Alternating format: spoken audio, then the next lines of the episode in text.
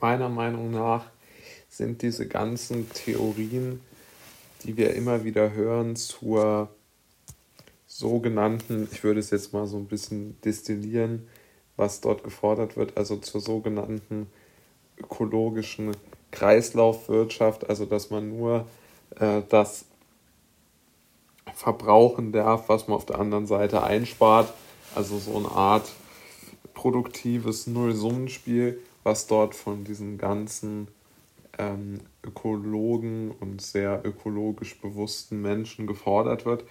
Diese Theorie, die die sich auf dem Blatt dann praktisch ausgemalt haben, die hat aus meiner Sicht so viele Schwächen, dass man wirklich in Zweifel ziehen kann, ob sich überhaupt mal jemand damit beschäftigt hat, wie überhaupt gesellschaftliche Modelle, egal welcher Natur, gewachsen sind.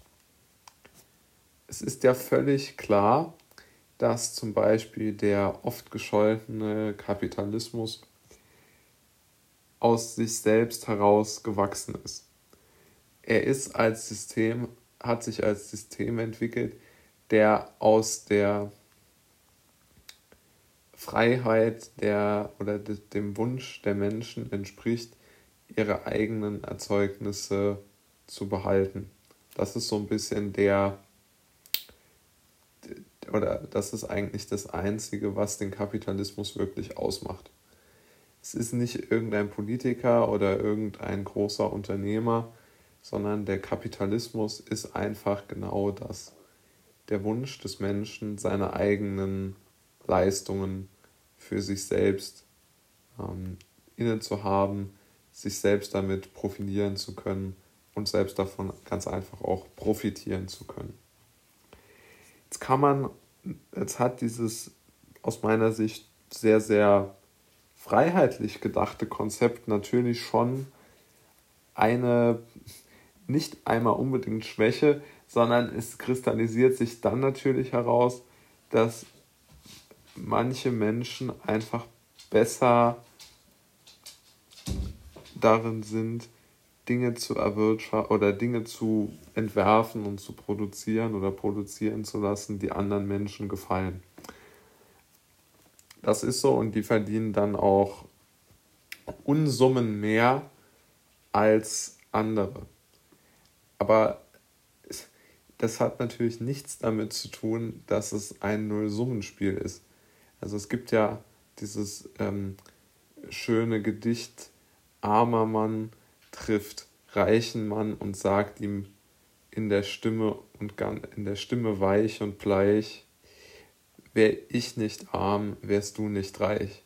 Und das ist natürlich kompletter Unsinn, denn der Reichtum eines Menschen ist daraus gewachsen im Kapitalismus, dass er etwas produziert oder entwickelt oder beides hat, das sich sehr gut am Markt verkaufen lässt und er erwirtschaftet darauf dann riesige Gewinne. Und wenn er es geerbt hat, dann haben seine Vorfahren das getan. Und so im, im Dunstkreis des ökologischen Bewusstseins der Bevölkerung soll nun aus meiner Sicht diese diese ganz, ganz klare Wertschöpfung, die unglaublich im, im Kapitalismus verankert ist, die soll nun in Abrede gestellt werden. Wir hören zum Beispiel ganz oft den schrecklichen Satz oder auch aus meiner Sicht einen sehr undifferenzierten und, und bestenfalls noch plakativen Satz, dass wir oder der Mensch beutet die Erde aus und die Unternehmer und die Reichen, die beuten die Erde dann am allerschlimmsten aus. Das ist so die, die Doktrin, die dort benutzt wird. Und es gibt natürlich Unternehmen, die extrem umweltschädlich sind. Also die von Bolsonaro in Brasilien unterstützten Firmen, die den Regenwald abholzen, um dort Rinder äh, weiden zu lassen. Das ist auf jeden Fall ein umweltschädliches Unternehmen, das auch von mir aus den, ähm, von mir aus den Planeten ausbeutet. Aber jemand, der mit seiner selbst gegründeten Werbeagentur reich geworden ist, der hat überhaupt keinen Planeten ausgebeutet.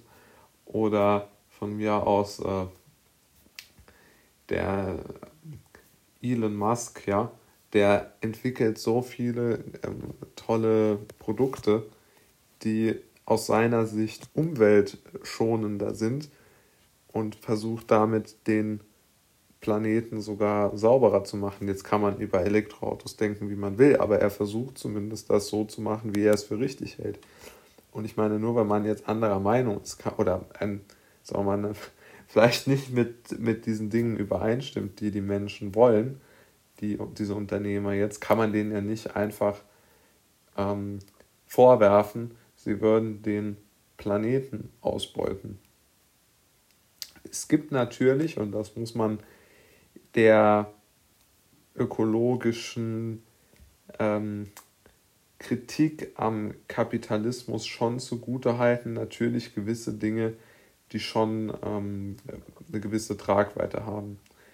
Also Menschen, die in der Subsahara leben, haben zu einem sehr großen Teil, glaube ich, noch nie ein Flugzeug von innen gesehen, wohingegen natürlich schon sehr, sehr viele Menschen, die ähm, jetzt im, im Westen natürlich sehr, sehr viel mehr reisen, die haben natürlich, ähm, oder gereist sind, muss man ja heute sagen, die haben natürlich schon eine, eine definitiv mehr CO2 emittiert.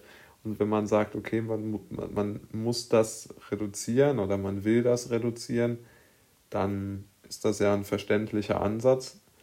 Aber man sollte dann darauf achten, dass man halt ein System entwickelt, das auf sich selbst basiert und das aus sich selbst gewachsen ist und das aus der Gesellschaft und aus den Wünschen der Gesellschaft gewachsen ist.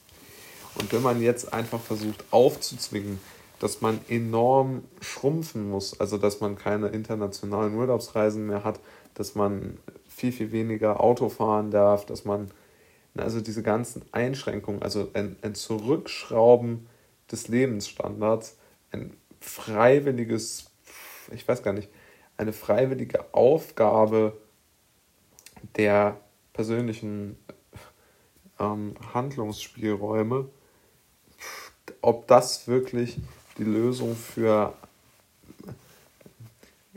ökologische Probleme ist, das wage ich doch mal zu bezweifeln. Und wir sollten doch viel, viel mehr darauf vertrauen, aus meiner Sicht, als Gesellschaft, dass die Gesellschaft selbst auf gute Lösungsvorschläge kommt und das nicht so sehr daran festmachen, dass man jetzt dort eine, ich weiß gar nicht, Gruppe an Vordenkern braucht und, und denen dann folgen kann. Also die Theorie, die halte ich wirklich für sehr, sehr schlecht. Und diese geforderte Schrumpfung, die ist wirklich auch, ich meine, wenn man da wirklich mal darüber nachdenkt, was es bedeuten würde, ähm, man muss sich einfach mal vor Augen halten, dass es keinen realistischen Weg gibt, so ein bedingungsloses Grundeinkommen zu finanzieren. Also den habe ich noch, noch nicht gesehen und das ist auch politisch, glaube ich, einfach nicht umsetzbar und nicht gewollt. Und dann aber gleichzeitig enorm viele Einkommensquellen, so möchte ich es mal beschreiben, zu wirklich so oder die Unternehmen so einzuschränken, dass gar nichts anderes übrig bleibt, als die Mitarbeiter zu entlassen.